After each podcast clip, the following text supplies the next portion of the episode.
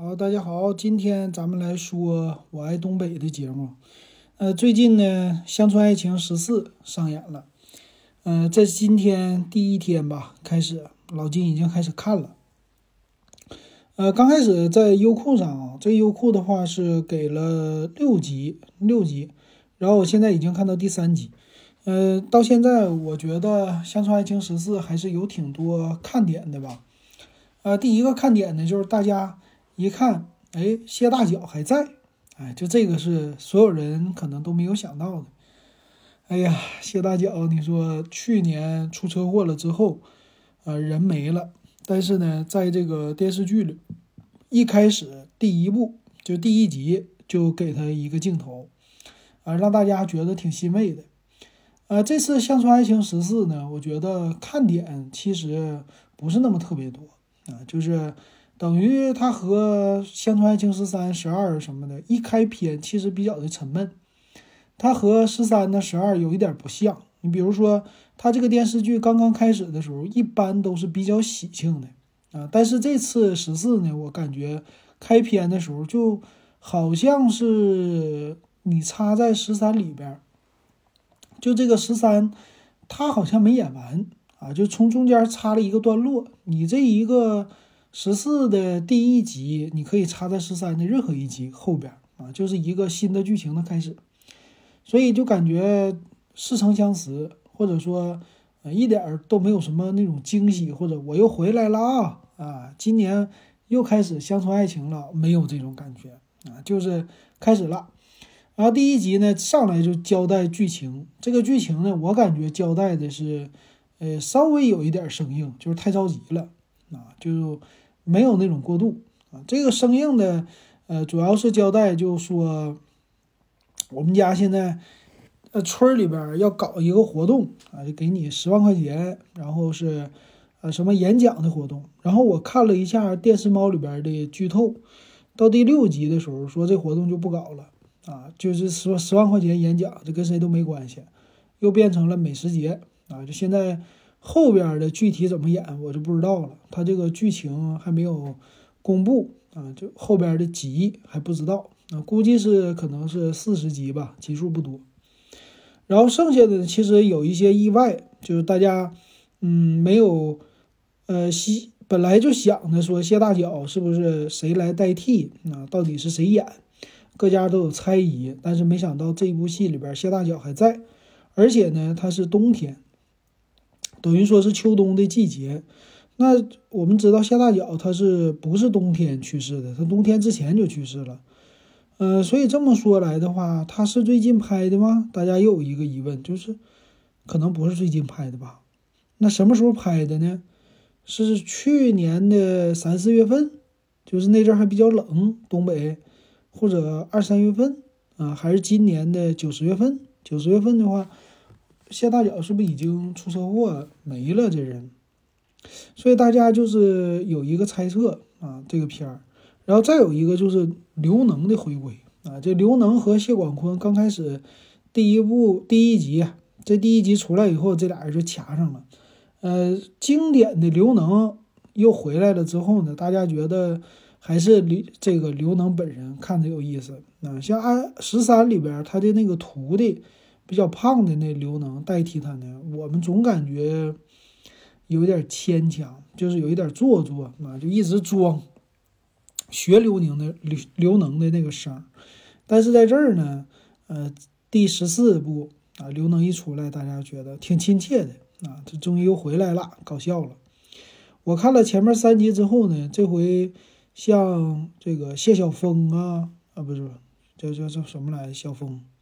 不叫谢晓峰，刚才说错了，呃，突然忘了啊，就小峰啊，他这边宋晓峰他还行，他的笑料我感觉会多一些，然后有一些角色会淡化，然后我想主要说一下这个谢大脚，将来谢大脚的角色由谁来代替？我的感觉是呢，其实谢大脚这个角色前面几部我看着都已经觉得没什么意思了，他的这个戏份儿。他和长贵后来的长贵死了之后，又开始，呃，又回来一个长贵啊，就是这个是看看医看病的中医。这两个人的角色呢，其实就感觉戏份越来越少了啊。主线呢还是集中在谢广坤、还有赵四儿、还有刘能这三家，其他家都已经是一个铺垫，或者说呃给的戏份不多了。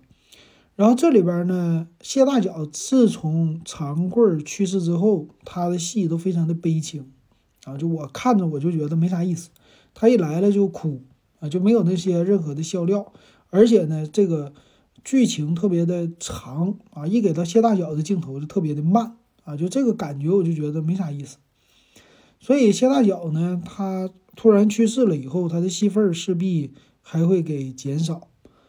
呃，也也有可能呢。我在想，我说编剧是不是要在这个戏里给谢大脚一个交代？这个人要不要给写也是去世啊？可能出一个不能车祸，可能是别的什么事儿，也有可能是这样的啊。这不知道啊，但是也有可能是大脚这个角色还留着，因为毕竟大家对他的还是比较的，算是希望这个角色还在嘛。那这样的话，编剧呢，可能就导演吧，需要再换一个人啊。其实，在这种时间这么跨度特别长的电视剧里，哈，还是非常非常的难得的啊。这个角色一旦说扮演者去世或者有什么事儿不在了之后啊，后边接替的人要想出彩就特别的不容易了。但是《乡村爱情》里边还是有很多角色他们是换过的。比如说开篇的赵四儿，第二季里边这个赵四儿就换掉了。王小蒙第三季吧，应该第三部里边换掉的吧。就这些人物，还有王木生啊，这都换过。所以这些人物换完了之后，大家觉得觉得他牵强吗？就看着习惯了之后就觉得 OK 了。你比如说这王小蒙，王小蒙，我们看刚开始我会觉得不接受这角色啊，这角色演的没有之前的王小蒙那个纯劲儿。啊，之前的王小蒙一看就特别的纯，但是下边这个高又高个儿又高，长得又好看啊，突然就感觉这俩人比较拧巴。还有刚刚开始的赵四儿，赵四儿其实刚进来的时候，我会觉得赵四儿和刘能太像了啊，就是赵四儿的扮演者吧。第一部的赵四儿和第二部的赵四儿，第二部赵四儿也是个磕巴，和刘能一样的。当时刚看就觉得。不太行，这招式不好，没有第一部那招式那么朴实。但是看的多了，慢慢就习惯了，反而觉得现在这个招式非常的经典啊。之前的那个招式想不起来了。然后王木生，王木生这个大舌头呢，他其实换了以后也觉得是一个败笔，因为之前的赵本山和范伟俩人的搭档特别的好。本来你说有高秀敏，那高秀敏也是去世了，所以这里边。范伟走了之后，那个王木生在进来的时候，他没有范伟的那种演技啊，或者表现的可能不一定那么特别的好。那他到现在他的一些产生的冲突啊，觉得嗯冲突的也是比较的牵强的。但是呢，大家也是慢慢的接受了。比如说他和大个两个人之间的一些呃纠缠呐什么的这些角色呀，我们会觉得也还行啊，年轻嘛，年轻一点。就没有范伟那种沉稳的范儿啊，就这样的感觉，或者说反差萌啊，没有这样感觉，但是也 OK。那未来要是谢大脚，你包括上一部的刘能啊，其实刘能大家也觉得这个刘能换的不咋地，但是呢，看了也是硬看下来了啊。就《乡村爱情十三》整个剧情还是比较的通顺啊，就算是换了一个刘能，我们还是觉得 OK 的。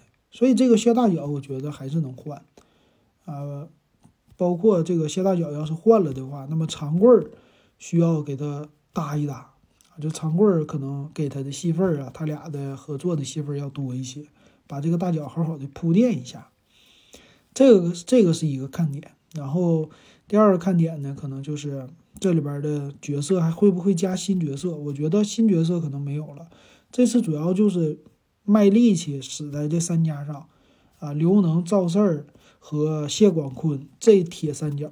其实谢广坤呢，之前一直比较的烦人啊，大家一看谢广坤出来就烦他，磨磨唧唧的，絮絮叨叨的，还特别的事儿啊。但是最近这个几部能看出来，谢广坤虽然他事儿啊，对家里啊，对外边，但是呢，他也是开始通情，就是算是好说话了啊，就是他和刘能之间的这种战争就越来越集中在他俩之间了啊，跟家里边人的这些的矛盾呢什么的，他的其实那种特别事儿的感觉，大家已经都接受了啊，会觉得还行啊，就是可以忍受，可以忍受，不觉得那么特别的烦人。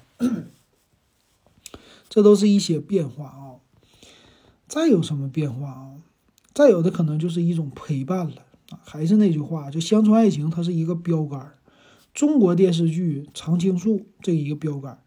呃，优酷给他的评价叫什么？国民横剧啊，就是你能拍到第十四部，你太牛了。你别管他说是一部是多少集，你四十集、五十集、六十集还是三十集都行。其实你二十集也行，将来如果乡村爱情像美剧似的，就拍到十一集也没有问题。你只要每年过来，每年继续演就可以了。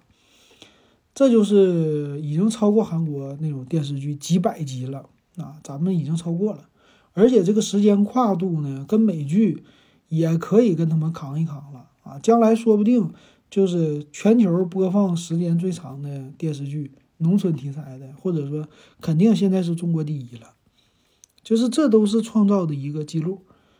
然后大家呢，可能我不知道南方的朋友喜不喜欢啊，但是北方呢，其实一直有一个这样的情怀，就是看赵本山啊。你像东北，之前呢，赵本山是在春晚，春晚的小品，那个时候他火的时候到什么程度？春晚的所有的小品，对我们就东北的。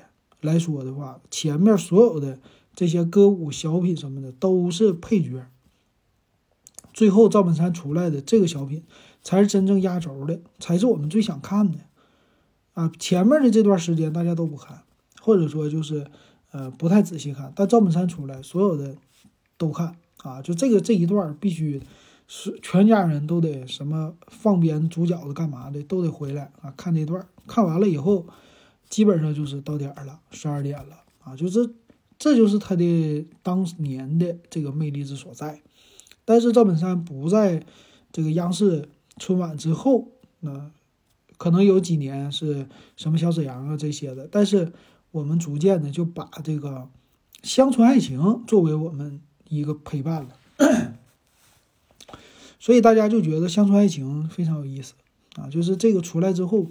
大大家就知道啊，就过春节了啊，就是正月初几，以前正月之后，初一、初二乡村爱情，现在是之前在网络平台，但是它的火爆程度，虽然说有的人说看了也觉得没啥意思，你就像我也是，我一年就看这一次，啊，就过了这一次我也不回头再看了，但是呢，慢慢悠悠的这一个月能给他看完，但是你要说再重新回去再看一遍，反复的看，不会了。啊，就他没有达到那种程度，他只是看一遍啊，只能现在做到这种程度了。但是看一遍，就这几个人出来就觉得热闹啊，有点新剧情就行。所以我感觉他慢慢的变成了小品啊，有一点这种感觉，就是这几个人出来一掐架，铁三角啊，新的铁三角一出来，我们就觉得哎热闹高兴，哎增添了一些气氛啊，基本上就是这样的，起到这样的一个呃感觉的啊。不知道大家是不是这么想啊？欢迎给老金留言，你也谈一谈，你看不看《乡村爱情十四》？今天咱们就说到这儿。